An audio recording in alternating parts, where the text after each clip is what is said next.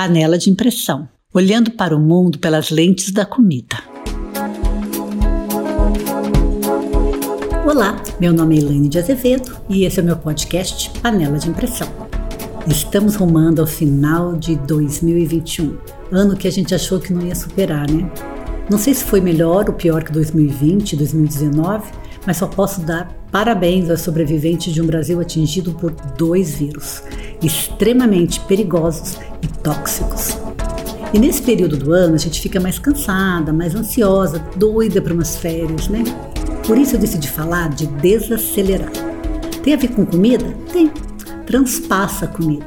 Tem a ver com saúde, com natureza, com equilíbrio. Vamos falar sobre tempo. Um alimento de alma, podemos dizer assim, e tão raro como qualquer comida boa.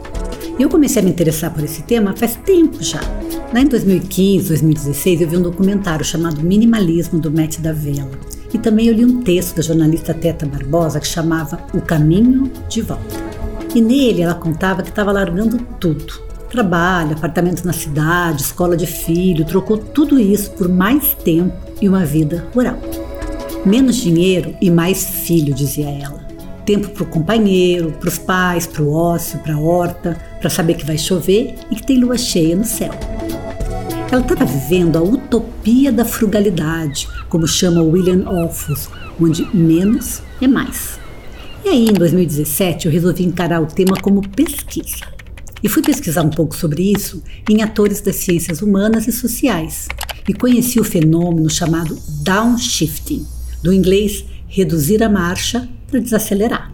Para você conhecer mais referências acadêmicas que estão estudando o fenômeno, vai lá na bibliografia dos textos que seguem aqui, que eu escrevi junto com meu colega Daniel Coelho, e que foram publicados em duas revistas, a Tomo, da Universidade Federal de Sergipe, e na revista Estudos de Sociologia, da Universidade Federal de Pernambuco.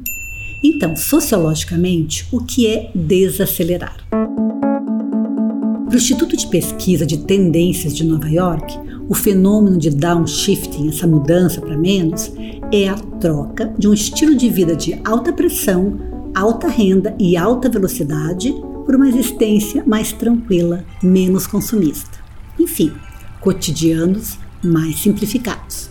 Os downshifters desaceleradores buscam, além de tempo, frugalidade e equilíbrio entre trabalho e lazer e também um jeitinho de diminuir aquelas consequências negativas do nosso estilo de vida, aquele chamado estilo de vida das sociedades industriais capitalistas. E quais são esses efeitos, essas consequências? Muitos. Sobrecarga do trabalho, a depressão, o estresse. A gente sabe que nessas sociedades vivemos o perverso dilema. Se temos dinheiro, não temos tempo. E se temos muito tempo, não temos dinheiro. Então, os desaceleradores são pessoas que trabalham menos, mas também consomem menos. Aceitam menos dinheiro em troca de mais horas de lazer para realizar o que pensam ser atividades essenciais na vida. Essas pesquisas mostram que esses homens e mulheres se envolvem com muitas atividades sustentáveis, entre aspas, né, do ponto de vista ambiental. Eles minimizam seu consumo, mas eles não negam o progresso tecnológico ou a beleza material, ou seja, também curtem o conforto, mas valorizam mais as experiências. Eles se preocupam com a qualidade de vida, com o meio ambiente, com a qualidade da sua comida, vai nós aqui, com questões sociais e também com os direitos dos animais. São os tais politicamente corretos que os governos genocidas odeiam. Para nós, não existe o politicamente correto. Faremos o que tem que ser feito. Então, parece que quem busca tempo acaba encontrando muitas outras coisas essenciais juntos. E como é que começou essa história de desacelerar? Bom, eu acho que quando o ser humano começou a acelerar demais, né? Mas o desejo de ter menos coisa, ter mais tempo, trabalhar menos e ter prazer não é assim tão novo. Tem um termo grego chamado pleonexia, que é o desejo de ter mais, muito mais, comumente utilizado no Congresso Nacional. Mas a pleonexia vem lá do ano 400 a.C., quando Platão e o Aristóteles utilizavam esse termo e já davam para ele uma conotação negativa.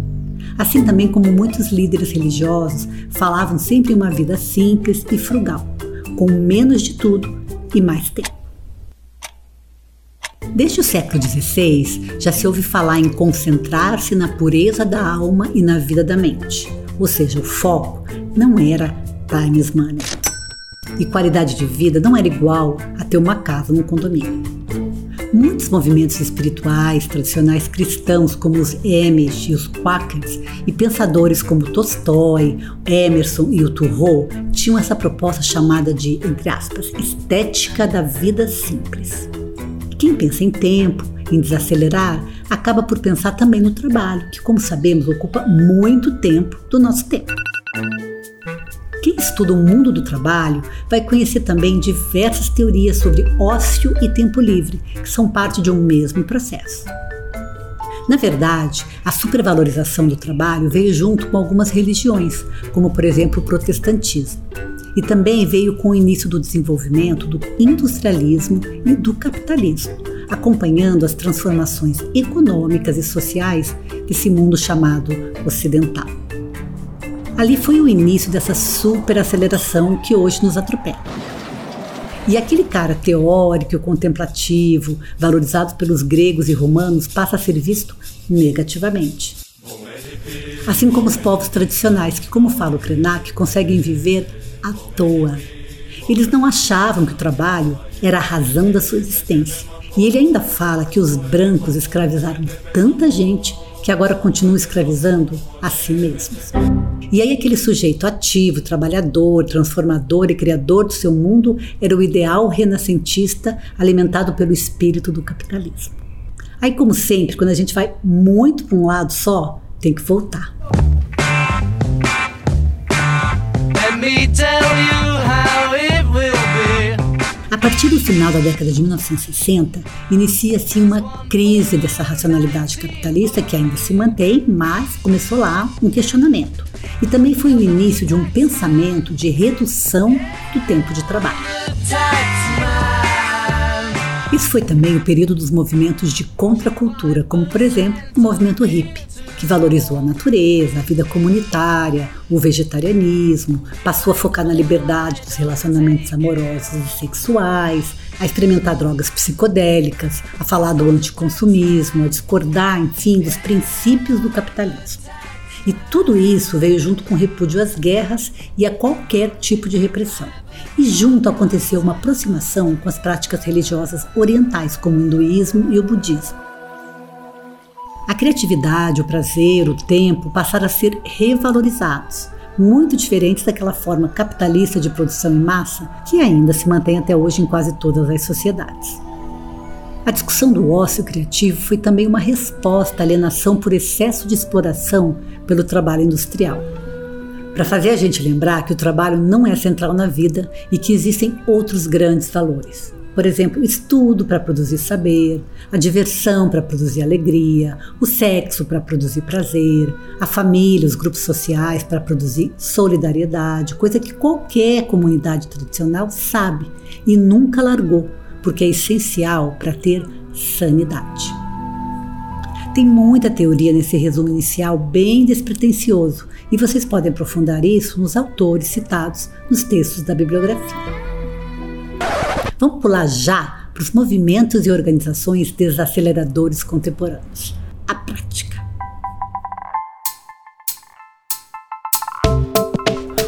Comportamento social dos downshifters anda juntinho com as discussões sobre o anticonsumo e a resistência ao consumo, entre outros que vão acabar como aula na escola, comida, etc., porque não cabem aqui um podcast. A ideia que ronda esses comportamentos desaceleradores é que as corporações capitalistas invadem a nossa privacidade, manipulam governos, políticos e estimulam a mídia, criando falsas necessidades a nós, consumidores. Tem outras teorias de consumo para explicar melhor, porque afinal consumimos ou deixamos de consumir. Mas como eu falei, isso precisa de uma aula. E aí surgem vários movimentos que questionam ou remodelam o consumo, como por exemplo o simplicidade voluntária. Ele é composto assim por grupos de pessoas que priorizam fontes de satisfação não materiais, em vez de gastos com bens e serviços. Tem o projeto Our Goods, que é uma rede de artistas e artesãos que se disponibilizam a trocar serviços e competências sem usar o dinheiro. Do mesmo jeito, tem a Free Cycle, que é uma organização social baseada na cultura da dádiva. Ah, eu adoro esse termo. Bom, eu sei fazer pão e preciso que você cuide do meu filho. Vamos trocar? No mundo com muitas pessoas pobres, sem dinheiro circulando, com muitas profissões desaparecendo, o jeito vai ser trocar mercadorias e serviços. Os estudiosos já falam que a sociedade vai ter que reinventar o trabalho. Eu acredito que a gente vai ouvir falar muito na cultura da dádiva e ela ainda vai ser a nossa forma de viver. Um outro movimento é o Time Banking, que é uma forma de apoiar networks e comunidades através de uma moeda baseada no tempo. O cara oferece horas de serviços, dons ou atividades e recebe crédito de tempo para receber serviços que precisa no futuro ou para doá-los a outras pessoas. O seu fundador é o Edgar Kahn, que define a proposta em cinco premissas. Primeiro, cada indivíduo tem algo de valor para compartilhar com outra pessoa. 2. Existem formas de trabalho que o dinheiro não pode pagar, como construir famílias fortes, revitalizar os bairros, fazer a democracia funcionar, promover a justiça social, apoiar minorias, fazer ativismo alimentar e podcast independente. 3. A reciprocidade capacita tanto quem recebe como quem doa, ou seja, todo mundo cresce e aprende nesse processo. 4. A construção de redes sociais tem por base a confiança e o apoio mútuo. Coisas tão raras hoje em dia, né? 5. Respeito ao outro e a tolerância são o fundamento da proposta. Aliás, o fundamento de qualquer sociedade civilizada. Outro exemplo é o Slow Movement. É o Slow Movement. Que a gente conhece mais como movimento alimentar, né? o Slow Food. Mas tem slow para todo lado. O povo slow abre mão do materialismo e dessa vida rápida em direção a uma vida devagar e mais conectada. O movimento slow é uma alusão crítica ao movimento fast food, né, o movimento alimentar, e tem ações em diferentes dimensões para além da alimentação. O slow travel, que é viajar sem pressa com o objetivo de realmente se conectar com outras culturas o Slow Cities, que é estimular cidades com menos tráfego, menos barulho, menos multidão, o Slow School, que apoia escolas que não aceleram o desenvolvimento intelectual infantil e incluem o ensino de práticas tradicionais e valores morais e ambientais na pedagogia. O Slow Book é um movimento que resgata o prazer da leitura em livros e jornais impressos. O Slow Food a gente já conhece mais, né? Que resgata os alimentos preparados de acordo com a tradição e a cultura do local e saboreados sobre uma ótica assim, de prazer, de hedonismo. Tem o Slow Money, que é um movimento que organiza investimentos e doações com o desenvolvimento de tecnologias limpas e sustentáveis e também apoiando pequenos negócios verdes. O mundo da moda também aderiu à campanha do Slow Fashion, que propõe desfiles protestos para conscientizar consumidores sobre questões éticas e ambientais que afetam a produção de roupa e o mundo das passarelas. Aí tem também o professor Slow, esse eu estou tentando aderir. A ideia é diminuir o ritmo, devotar mais tempo ao ócio e buscar prazer em suas pesquisas e ensino. Isso porque superprodutividade acadêmica forma mesmo é professores estressados, desmotivados e desmoralizados. E longe, mas bem longe do Guedes, dos offshore milionários da Escola de Chicago, vivem outras economias. Nessa área tem muitas abordagens desaceleradoras, chamadas por André Seagro de visões ou utopias concretas. Aliás, tem o um podcast O Outro Lado da Moeda, que é só sobre essas abordagens. Confere lá. Certamente, muitos desses economistas que eu vou falar aqui sofreram a influência das ideias do Ernest Schumacher, que publicou em 1973 a sua Apologia da Pequenez, num livro super atual ainda hoje chamado Small is Beautiful Pequeno é Bonito. O Schumacher, lá naquela época, escreveu sobre temas super atuais e ainda desqualificados, como, por exemplo, as ameaças da poluição, a importância da preservação dos recursos naturais e também de buscar outras alternativas energéticas. Ele já falava da promoção do desenvolvimento rural baseado em sistemas agroalimentares sustentáveis. Falava também da desumanização e da opressão do trabalhador nesse sistema industrial capitalista, da importância da educação para o controle populacional e do uso de tecnologias intermediárias que gerem emprego em oposição àquela tecnologia requintada mais adequada aos países ricos. Tem um economista francês que também é precursor da teoria do decrescimento chamado Serge Latouche que defende uma sociedade que produza e consuma menos, sobre o apelo de melhor lixo é aquele que não é produzido. Hoje a gente já tem um movimento internacional do decrescimento, que promove desde 2008 conferências, debates, conversas de como rumar numa direção a um novo modelo de sociedade. A ideia não é nem desenvolvimento sustentável. Muita gente acha que o problema está no sustentável, mas eles acham que o problema está na ideia de desenvolvimento, que implica crescer. E o planeta não vai aguentar mais isso.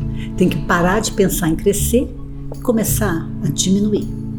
O decrescimento discute diferentes teorias e estimula ações concretas, desde ações individuais, como por exemplo trocar o carro pela bicicleta, até projetos coletivos, como a construção de ecovilas. E como já dizia o Latouche, o Brasil deveria changer sa, sa devise, hein? ordem e progresso. Devrait plutôt mettre ordem e buen vivir. Bem, a gente não vai colocar o texto em francês, né? Foi só para vocês ouvirem a voz dele.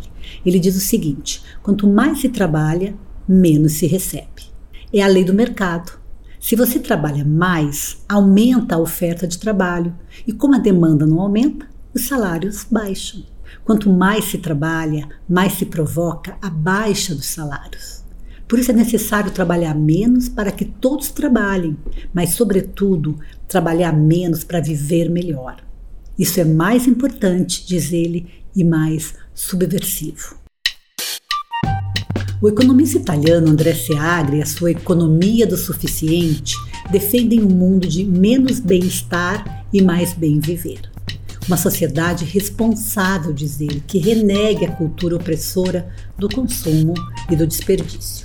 E aí ele propõe uma forma: menos desperdício, mais ecologia, porque não temos um planeta reserva. Tem também a Juliet Shore e seu movimento de plenitude, e o Craig Thompson com a sua economia plena. Ai, os nomes tão criativos, né? Resumindo, todos esses movimentos são feitos por pessoas que pensam em trabalhar e gastar menos e se conectar e criar mais, ao mesmo tempo em que eles contribuem para minimizar os problemas perversos como o aquecimento global e a inequidade econômica. Depois de tudo isso, vocês não se perguntam, com tanto economista legal e sintonizado, os brasileiros tinham que escolher bem o Guedes? Triste lembrança, né? Mas ele foi escolhido por mais de 50% da população brasileira nas urnas de 2018, junto com o fascismo. E isso diz muito sobre nós. E aí, no meio desses desaceleradores, tem também os movimentos espiritualistas.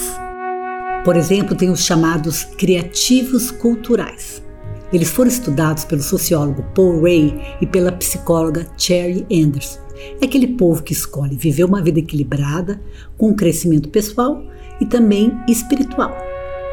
Eles não são religiosos, inclusive eles questionam o fundamentalismo religioso, mas além de seguir as ideias desaceleradoras, também se envolvem com filosofias que propõem o autodesenvolvimento.